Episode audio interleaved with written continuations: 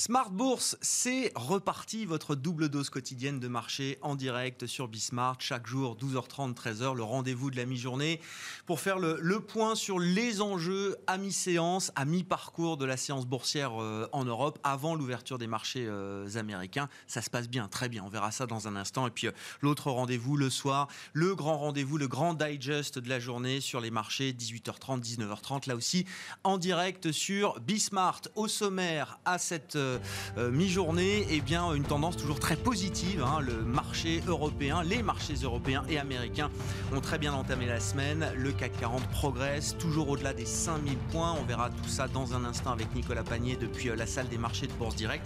Dans le sillage de nouveaux records qui ont été marqués par les grands indices américains, le Nasdaq et le S&P 500 hier soir. En clôture, l'actualité du jour, c'est également ce gros deal américain pour Schneider à travers sa filiale britannique Aveva, spécialisé dans les logiciels industriels. Schneider va racheter un autre acteur des logiciels industriels, l'américain Osisoft, valorisé pour 5 milliards de dollars. Schneider qui devient de plus en plus green, bien sûr, et de plus en plus tech également avec ses activités de logiciels industriels. Et puis à propos de, de tech, c'est le bouleversement majeur, historique peut-être, de l'indice historique américain, le Dow Jones industriel, les 30 grandes valeurs industrielles américaine. Cet indice Dow Jones va être bouleversé euh, en profondeur, en tout cas de manière significative, à compter du 31 août prochain, puisque Exxon, la plus vieille valeur du Dow Jones, près de 100 ans au sein de l'indice Dow Jones, Exxon va quitter l'indice et sera remplacé par le spécialiste de la relation client,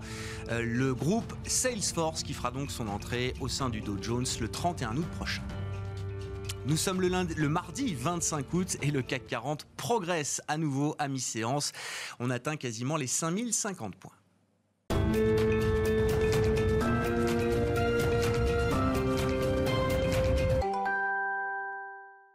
Un début de semaine très positif effectivement sur les marchés euh, actions dans le sillage des records battus à Wall Street hier. Le CAC 40 progresse encore à mi-séance. Le point complet résumé par Nicolas Panier depuis la salle de marché de Bourse Directe.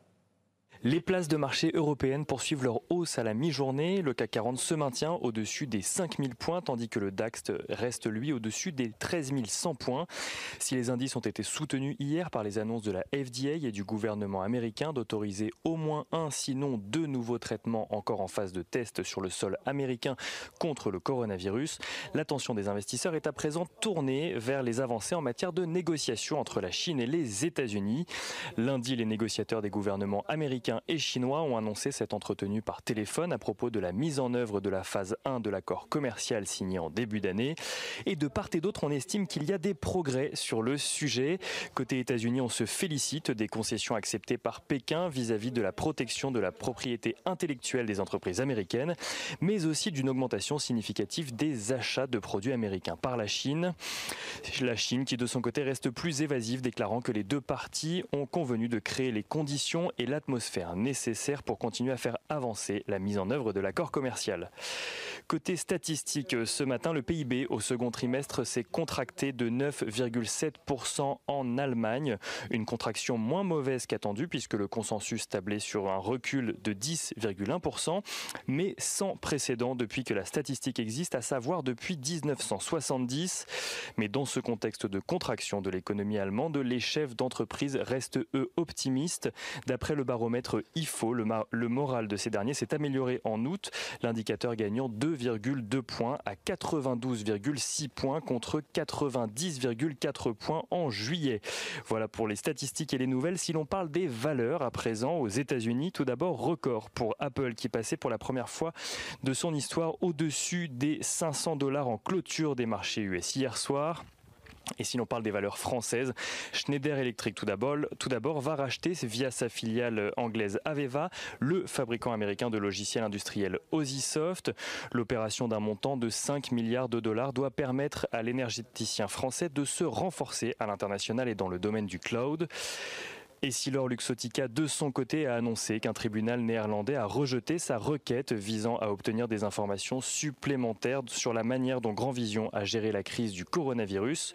Le groupe français qui a annoncé en juillet 2019 son intention de racheter le lunetier néerlandais souhaitait notamment obtenir plus d'informations sur la santé financière de ses magasins et étudie actuellement les différents recours possibles. L'action Essilor Luxotica est dans le rouge depuis ce matin.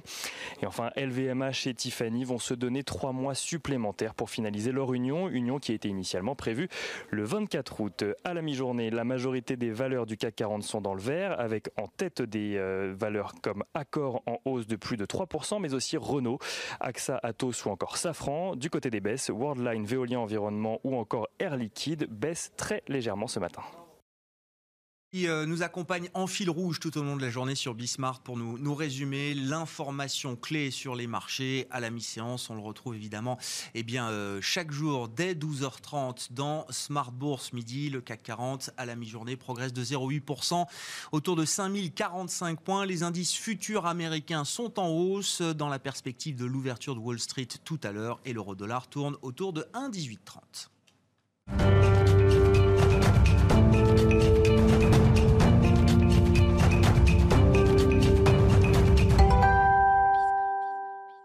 Invité à la mi-journée avec nous dans euh, Bismart sur dans Smart Bourse pardon sur Bismart. Frédéric Rollin est avec nous ce matin, conseiller en stratégie d'investissement chez Pictet Asset Management. Bonjour et bienvenue Frédéric. Bonjour. Alain Dubrul avec nous également dans ce studio. Bonjour Alain. Bonjour Grégoire. Vous êtes directeur de la gestion de, de Claresco. Je voulais avoir votre votre sentiment après cette période euh, estivale, les points d'attention, les points qui sont remarquables peut-être pour les investisseurs. J'allais dire la bourse c'est facile euh, Frédéric. le Nasdaq est au plus haut historique, peut-être 20 encore au-dessus des plus hauts que le Nasdaq avait marqué euh, avant la crise euh, pandémique. Le S&P marque des records. Bon, finalement, il n'y a, pas, à chercher midi à 14h. Hein. Écoutez, après presque 30 ans d'expérience, je peux vous dire la bourse faut acheter en fait, hein, tout simplement. Non, en fait, effectivement, ce qui s'est passé euh, pendant les vacances et, les mois précédents, c'est qu'on a quand même eu plutôt des bonnes surprises économiques. Alors c'est vrai qu'on n'est pas sur des niveaux d'activité économique qui sont flambants, mais néanmoins, euh, les statistiques qui sortent aujourd'hui sont meilleures que celles que les économistes attendaient. Vous avez un indice qui est bien suivi euh, des, professionnels de marché, c'est l'indice des surprises économiques. Et celui-là, bah, il bat tous les records. Il est pratiquement deux fois plus haut qu'il ne l'a jamais été. Donc les économistes en général avaient suranticiper le ralentissement, avaient sous-anticipé la reprise en V, et donc ça porte les actions. Et puis, euh, par ailleurs, alors c'est vrai, on a une baisse de dividendes très importante. C'est très pénalisant pour les marchés actions. Mm. Euh, mais enfin, on peut estimer que cette baisse de dividendes, compte tenu des bonnes surprises économiques, eh ben, elle est temporaire, hein, puisque les entreprises vont probablement un peu mieux se porter. En tout cas, c'est le pari euh, que les marchés font. Et puis, au fond, des dividendes qui ont baissé de 20%, c'est toujours mieux que des taux obligataires à 0%. Donc, pour nous, c'est l'essentiel, je dirais, de l'explication de la bonne tenue aujourd'hui euh, euh, des, marchés financiers. Je n'ai pas encore parlé de la tech, mais on, va, en parler. La tech. Il y, a un vrai sujet sur la tech, euh, évidemment, mmh. le poids de la tech dans les, indices et, qui continue de prendre de la place. On parlera du Dow Jones, mais je, veux revenir sur ce point avec vous, Frédéric. C'est compliqué à comprendre cette notion de bonne surprise économique, en tout cas pour ceux qui ne sont pas familiers forcément des, marchés financiers qui vivent, j'ai envie de dire, dans, l'économie réelle, euh, on a traversé quand même, alors oui, une récession qui a été euh, guidée par le politique, d'accord, mais une récession quand même d'une profondeur euh, historique.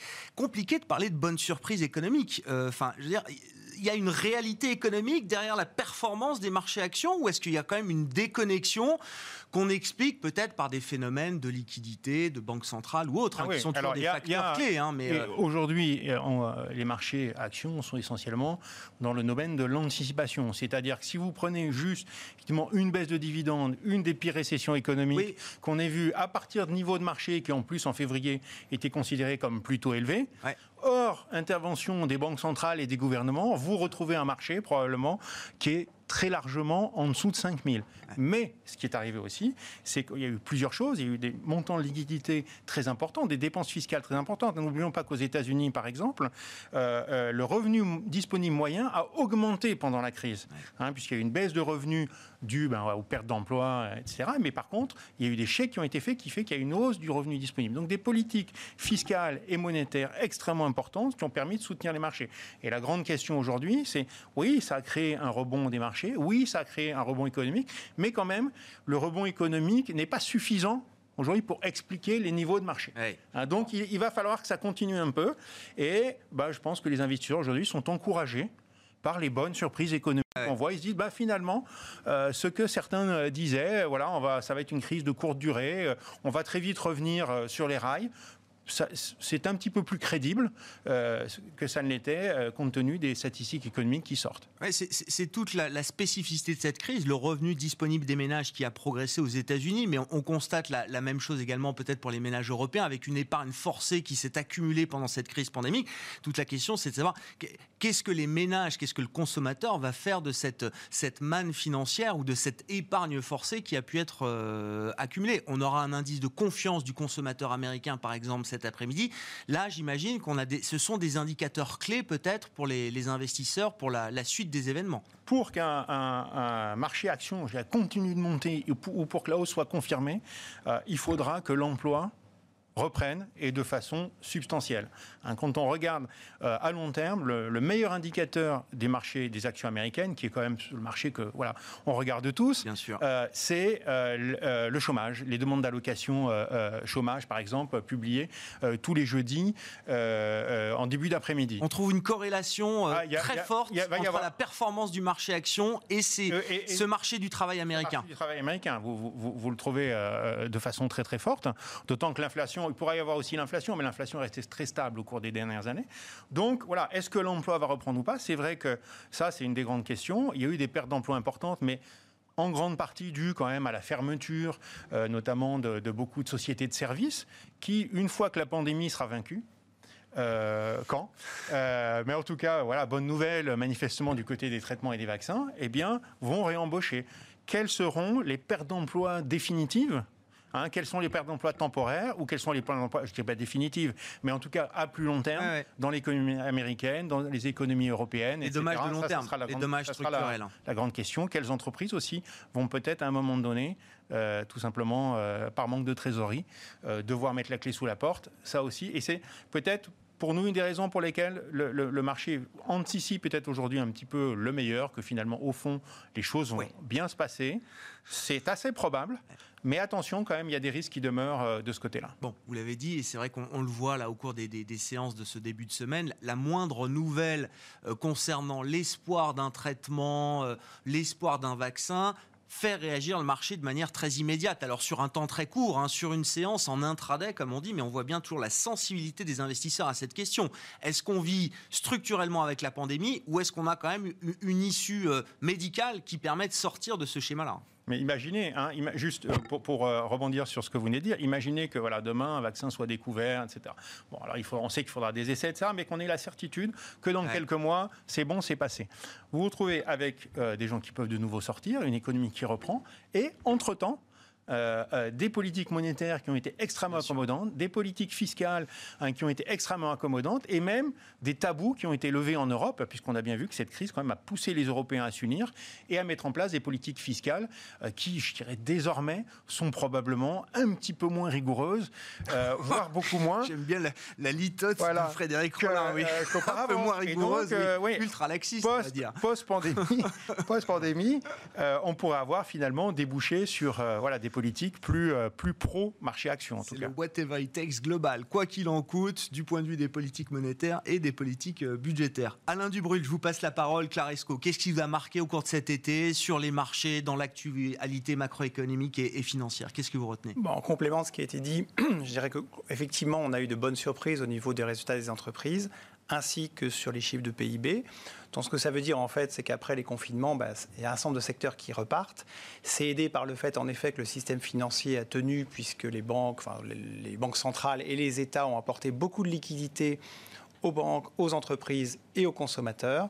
Donc on voit un rebond de la consommation, on voit que beaucoup de choses redémarrent et ça c'est plutôt les bonnes surprises des résultats et je pense fondamentalement c'est ça qui porte les marchés. Côté pandémie, euh, moi je suis pas aussi optimiste que ça parce que on nous parle de vaccins ou de traitements, mais côté traitement, il n'y a toujours pas grand-chose. Je suis assez frappé de voir en effet que les marchés rebondissent brutalement dès qu'on vous parle d'un vaccin. L'histoire des Russes, il y a dix jours, mais c'était pour moi, ce n'était pas une nouvelle, mais bon, visiblement, ça plaît. hier, on dit que les Américains vont faire des injections de plasma. On en parlait déjà au mois d'avril. Pour moi, il n'y a rien de très nouveau finalement, mais le marché a envie, a envie de croire que ça va s'arrêter. Il faut quand même se rendre compte qu'un vaccin, normalement, ça met 10 ans à arriver. Si un vaccin arrive en janvier, ça serait déjà extraordinaire. Et puis une fois qu'il arrive, il faut que vacciner tout le monde. Euh, je ne sais pas souvenir le H1N1 en France. Est-ce que beaucoup de gens euh, sont allés dans les gymnases? Moi, j'y suis allé, mais il y a beaucoup, de plus en plus de gens qui sont récalcitrants au vaccin. Euh, et, même s'il y avait un vaccin approuvé, etc., comme il est jeune, les effets secondaires, il y a toujours des gens qui, déjà aujourd'hui, les vaccins les plus éprouvés, des gens qui ne veulent pas se faire vacciner. C'est ça, se poserait la question de l'efficacité du concrètement, vaccin. Concrètement, même si on a en fait, effectivement un vaccin, le temps de vacciner tout le monde, ça va prendre au minimum quelques mois, et en plus, il y a des gens qui ne voudront pas. Donc ça veut dire que pour la saison automne-hiver, pour moi, le vaccin, il ne faut pas compter dessus. Mm. Donc c'est peut-être pour l'automne 2021, là, on pourra dire, ça y est, c'est bon, mais entre-temps, ça n'est pas si simple. Donc moi, je serais quand même, euh, je tempérerais un petit peu l'enthousiasme, c'est-à-dire que l'économie repart, oui, mais, mais aussi on a des politiques fiscales qui sont qui ne veulent pas durer éternellement non plus. On ne peut pas arroser comme ça tout le temps, sinon les déficits vont, il y a une fenêtre de tir budgétaire et fiscale, mais cette fenêtre de tir, elle se refermera. quand les choses iront mieux, bah, il va falloir aussi commencer à moins euh, à réduire le, disons le, tuyau d'arrosage des pompiers. Qu'est-ce que vous retenez justement des, mouvements de marché? Est-ce que ces mouvements de marché, quand on rentre un peu dans le détail entre alors la tech américaine et le, reste du monde, j'ai envie de dire, on voit bien quand même qu'il euh, y a des marchés à deux vitesses, en tout cas à plusieurs vitesses. C'est toujours une réalité euh, aujourd'hui pour les investisseurs, oui, Alain? Si on prend le marché dans son ensemble, on peut dire que jusqu'ici euh, ça rebondit, mais parce qu'il y a des bonnes nouvelles, et on ne va pas dire qu'on est dans l'excès. Maintenant, on voit bien qu'effectivement, il y a des secteurs qui continuent de très bien marcher. La tech aux États-Unis, parce que des entreprises qui font partie de l'évolution en cours et dont les avantages ne font que s'accroître. On a vu aussi, si on récapitule finalement depuis fin juin, c'est plutôt les secteurs un peu cycliques qui ont mieux marché, notamment l'industrie. On voit que dans l'industrie, ça repart vraiment, alors que dans les services, bah, la distanciation pose plus de problèmes. Il y a aussi certains secteurs qui ne sont pas repartis, hein, tout ce qui est le voyage, le transport, enfin, toutes les, les, victimes évidentes du Covid. On a bien vu qu'à l'automne, euh, pour les restaurants, les théâtres, euh, les expositions, les voyages, tout ça, c'est pas, pas gagné en fait. Hein. Mais au global, il y a plutôt eu une appétence pour le risque qui était plutôt justifiée. La, question, je pense, c'est un peu celle dont parlait Bruno Le Maire dans les échos ce matin, c'est de dire, euh, lui dit, je pense que la France en 2022 aura retrouvé le niveau de 2019. Mm. J'en suis assez convaincu, mais on pourrait peut-être être tenté de dire qu'aujourd'hui, les marchés pricent plutôt un retour à, 2019 dès 2021. Donc attention à l'atterrissage quand est-ce, à quel horizon est-ce qu'on récupérera le niveau de croissance qu'on avait avant la crise euh, pandémique? Bon, 2021, 2022, euh, on verra. Le marché Après, ça peut-être un peu en avance, vous dites, par rapport à ça. Ça dépend si vous écoutez l'aéroport de Paris, ah, il y a des secteurs qui ont déjà 2027 d'une certaine manière, et puis d'autres qui sont encore très. très Mais au global, oui, 2022, ça me paraît réaliste. 2021, peut-être un petit peu ambitieux. On parlait de la tech et de l'industrie. Schneider est l'exemple du jour. Euh, Alain, je vous laisse la parole sur le deal du jour. Alors, c'est Schneider à travers une entreprise britannique que le groupe avait racheté il y a quelques années, je crois, Aveva, un spécialiste des logiciels, qui met la main sur un de ses concurrents américains, Osisoft, pour 5 milliards de dollars. On est dans l'industrie, mais dans l'industrie technologique. Voilà, alors Schneider, il se trouve, c'était, mais ça va être encore plus, la, meilleure performance du CAC 40 depuis le début de l'année. Au plus haut historique. Hein. Au, plus haut, quasi, on était touché 106,70 ah, lors des résultats en février. Euh, on, on, a retouché quasiment les plus hauts historiques. Alors Schneider, bon, historiquement, c'est une société qui est dans l'électronique et l'électrique de puissance. Donc dans l'électrique, donc déjà historiquement, ils étaient plutôt sur un secteur porteur, puisque le monde, depuis, depuis un siècle, mais il devient de plus en plus électrique. Alors maintenant, ce qu'il est vrai, c'est qu'avec, euh, puisqu'on veut tous sauver la planète, Schneider est quand même une société bien positionnée parce qu'elle est au carrefour, en fait, de oui, on va utiliser plus d'électricité, mais il va falloir l'utiliser plus intelligemment. Donc ça veut dire qu'il faut être capable de la stocker. Par exemple, il y a une dizaine d'années, ils ont acheté une société euh, dont un des cœurs d'activité, c'était des onduleurs pour permettre de faire face à des micro-coupures pour les ordinateurs, etc. Donc Schneider est un des leaders mondiaux de l'onduleur. C'est une des forces qu'ils ont. Et effectivement, dans les dernières années, ils ont tenté de mettre la main sur cette société britannique Aveva, qui est plutôt une société de logiciels, en faisant plusieurs OPA qui n'ont pas réussi à 100%, mais in fine, ils en contrôlent quand même 60%. Et c'est une société qui fait des logiciels, mais en direction de l'industrie, pour aider bah, les usines à gérer leurs machines, gérer leur énergie, etc. Donc c'est assez synergétique avec euh, ce que fait Schneider. Et maintenant qu'on se dirige vers ce qu'on appelle les smart grids, donc des réseaux électriques intelligents, ben clairement, ces outils-là vont être euh, essentiels par rapport aux outils de puissance que Schneider commercialise. Et le move américain. Et donc la société qu'ils achètent. Bon move, le prix est bien Alors, payé. Le move, qu'est-ce qu'ils achètent? Ils ont une société qui s'appelle OSI euh, aux États-Unis. Que font-ils? Eh ben, Ils font des logiciels euh, pour des entreprises industrielles pour faire ce qu'on appelle du edge computing. Il faut bien comprendre qu'un des enjeux de, de, la nouvelle génération technologique, c'est qu'aujourd'hui, tout est fait dans des data centers. Avant, tout était fait à la maison. Maintenant, on envoie tout dans des gros data centers qui font des calculs. Sauf que, bon, déjà, on, on, les critique pour consommer beaucoup d'énergie, d'être un peu des mammouths, etc. Mais aussi, il y a un temps de réponse. Il faut que le, le, le circuit aille jusqu'au data center, qu'il mouline l'information et que ça revienne. Dans les réseaux intelligents qu'on va avoir, que ce soit dans une voiture, dans une maison, dans une usine, on va avoir besoin en fait de déporter une partie de la capacité de calcul du data center vers quelque chose qui est plus proche de, de là où ça se passe, et c'est ce qu'on appelle le edge computing. Donc c'est une sorte de cloud, mais plus local. Et le edge computing, l'idée en fait, c'est pouvoir quelque part décentraliser le calcul, mais aussi pour avoir un temps de réponse qui est plus rapide. Puisque dans une voiture, euh, avec la 5G qui va arriver, etc., il faut que le temps de réponse, pour éviter le piéton, il faut que c'est une question de millisecondes. Ah, oui, oui, oui. La 5G, par exemple, au-delà du fait qu'elle va apporter plus de data, c'est surtout un temps de réponse qui va être euh, en quelques millisecondes, alors qu'aujourd'hui, les réseaux 4G sont à une demi-seconde, voyez. Donc, donc, quelque part, OSI, c'est un spécialiste de tout ça. Donc pour Schneider, le, et pour Schneider via Aveva, oui, oui, c'est une façon de se renforcer dans le edge computing qui va être au cœur des réseaux futurs. Alors le prix, 5 milliards de dollars, on est à 10 fois le chiffre d'affaires, ça paraît beaucoup, mais c'est assez ah bah, classique. Dans que cette... vous nous dites, oui, effectivement, ça a 10, 10 fois le chiffre d'affaires pour une entreprise de logiciels dans ces Ouais. domaines-là, c'est classique. Ça sera relutif d'ici deux ans pour Aveva, et comme ils payent essentiellement en actions, ça diminue le, caractère dilutif, et donc il y a une augmentation de capital, ils vont augmenter leur capital. Aujourd'hui, Aveva, ça pèse 7 milliards, ils vont augmenter le capital de 3 milliards et demi. 3 milliards 5. Et Schneider va suivre. Donc pour Schneider, ça tiers, représente un investissement pour maintenir sa position à 60%. C'est 2 milliards d'euros qui sont investis. Schneider peut se le permettre et je pense que en BPA, c'est pas une mauvaise chose et surtout ça va améliorer encore le profil qualitatif de Schneider qui est une super boîte. Bon, Voilà. effectivement, très beau parcours, quasiment au plus haut ou au plus haut historique. Le marché salue cette, cette acquisition de Schneider via sa filiale britannique Aveva. J'en viens au thème de marché avec vous, euh, Frédéric. Les, les thèmes et les stratégies que vous défendez pour vos clients aujourd'hui chez Pictet Asset Management. Alors, à travers Schneider, euh, on, on a tout eu. Euh, transition énergétique, tech, cloud. Bon, c'est c'est des méga tendances sur, sur lesquelles tout le monde est positionné aujourd'hui. Il n'y a pas le choix. Alors, il y a toujours, Il y a toujours un choix. Il y a toujours un choix. Parce qu'il y a aussi des valorisations. Et c'est vrai qu'aujourd'hui, sur la tech, euh, notamment les sociétés de logiciels, vous, euh, on arrive sur des niveaux de valorisation qui sont plutôt tendus, enfin, en tout cas d'un point de vue historique, euh, qui sont certainement pas aussi tendus. Nous, on parle pas du tout de bulle. Hein, c'est pas du tout aussi tendu qu'en 2000. Et puis, ce sont des sociétés qui sont beaucoup plus solides et qui ont fait leurs preuves. Euh, mais néanmoins, en termes de, voilà, de multiples de valorisation, c'est un petit peu plus cher. Donc nous, on aime toujours hein, les valeurs digitales, les valeurs robotiques, mais euh, dans nos portefeuilles, on est plutôt euh, traditionnellement euh, suralloué sur ces secteurs-là. On a légèrement pris, pris nos bénéfices Ouais. en espérant peut-être pouvoir en reprendre un petit peu plus tard à des prix relatifs plus intéressants. Il y a le secteur de la santé aussi, hein, qui, a, beaucoup, qui a beaucoup progressé, mais qui partait, lui, sur des niveaux de valorisation plutôt faibles. hein. L'ambiance, euh, campagne électorale américaine, Ouais. on s'en souvenait avec les tweets d'Hillary Clinton en 2016, avait maintenu des prix assez bas. Et nous, on ne partage pas l'enthousiasme peut-être de certains sur euh, un vaccin. Voilà, on peut expliquer la hausse de marché par des espoirs de vaccin, mais nous, on, voit bien que ça va durer. Par contre, dans le secteur de la santé, il y a des boîtes aussi technologiques qui sont très intéressantes. Les systèmes de santé ont montré quand même des limites. hein. Euh, Ils ont été vraiment très, très stressés. Ah, C'est peut-être euh, des logiciels qui permettent d'augmenter l'efficacité, hein, soit la gestion des hôpitaux, soit des diagnostics par euh, intelligence artificielle.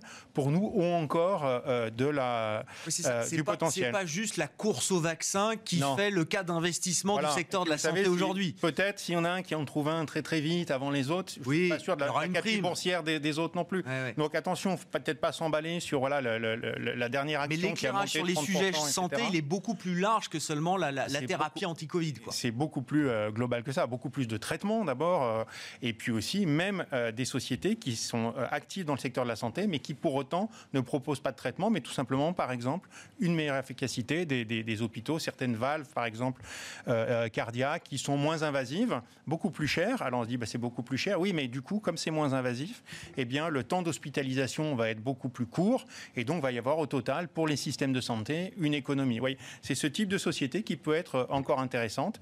Et puis les énergies propres avec des plans de soutien aujourd'hui. Alors on ne sait pas pour l'instant Biden-Trump. Euh, euh, Biden a l'air en tête, mais quand même Trump tient, tient, tient bien le choc. Hein. Euh, voilà, je dirais 1-0, 20 minutes avant la fin, c'est tendu. eh bien, Biden, s'il est élu, fera un plan très très important. Et puis l'Europe fait un plan aussi pour le climat très important. Et là, ce sont des sociétés qui font beaucoup de recherche en plus, donc qui bénéficient des taux bas, qui font beaucoup d'investissements aussi, qui bénéficient de taux bas et qui peuvent avoir des progressions encore assez intéressantes. Il nous reste une minute trente avec vous, Alain. Je voulais qu'on dise un mot des changements qui vont arriver dans l'indice Dow Jones, l'indice historique, 30 valeurs industrielles au Dow Jones, euh, qui, vont être un peu bouleversées. Alors, c'est Exxon, la plus vieille entreprise du Dow Jones, notamment, qui va sortir le 31 août prochain et qui sera remplacée par Salesforce, spécialiste digital de la relation client. C'est le sens de l'histoire. Est-ce qu'il y a un commentaire particulier à faire rapidement euh? Rapidement, le Dow, hein, c'est un indice particulier puisque c'est la somme des cours des actions qui sont dedans. Donc, ce qui le fait changer, c'est que Apple va diviser son nominal par 4, donc son poids va passer de 12 à 3. Et puis un appel d'air. Ce qui fait le poids d'Apple, c'est la, valeur faciale de l'action. Oui, plus de 500 dollars, c'est ce qui fait le poids d'Apple aujourd'hui. Hein. Euh, ça passe à 125, son poids est divisé par 4 dans l'indice. C'est un indice un peu particulier, assez ancien, mais voilà, c'est comme ça. Et du coup, on a trois valeurs qui rentrent, effectivement, qui sont plutôt vers la nouvelle économie, notamment Amgen, qui est une biotech, euh, Salesforce, donc, qui est le grand logiciel de gestion des, des, ressources humaines, et puis une valeur plus traditionnelle, Honeywell, qui est un holding diversifié, et celle qui sort, donc Exxon, en effet, ça fait un peu un choc symbolique, hein, hmm. quand même la plus grande pétrolière. Pfizer, qui est une santé mais plutôt classique, et puis Raytheon, mais là c'est plus normal parce qu'en fait, United Technologies, le grand holding, s'est scindé en deux, et donc là, une des parties Raytheon est devenue plus petite, donc voilà. Mais globalement, dans ce changement, on a quand même un signe que c'est toujours la tech et la medtech eh qui prennent du poids et les valeurs traditionnelles qui commencent à reculer. Amgen, effectivement, qui remplacera Pfizer, hein, euh, Salesforce qui remplacera Exxon, et puis alors deux conglomérats industriels bien connus aux États-Unis, Raytheon, qui sortira le 31 euh, août prochain du Dow Jones et qui sera remplacé par, euh, par Honeywell. Merci beaucoup, messieurs, d'avoir été avec nous à la mi-journée dans Smart Bourse pour quelques commentaires sur l'actualité des, des, marchés et vos opinions, vos convictions de, de, marché que vous défendez pour le compte de vos clients. Frédéric Rollin était avec nous à la mi-journée, conseiller en stratégie d'investissement de Pictet Asset Management et Alain du Dubrul, directeur de la gestion de Claresco. Le CAC 40 positif à mi-séance. On progresse d'un peu moins de 1% à 5050 points. On se retrouve ce soir en direct à 18h30.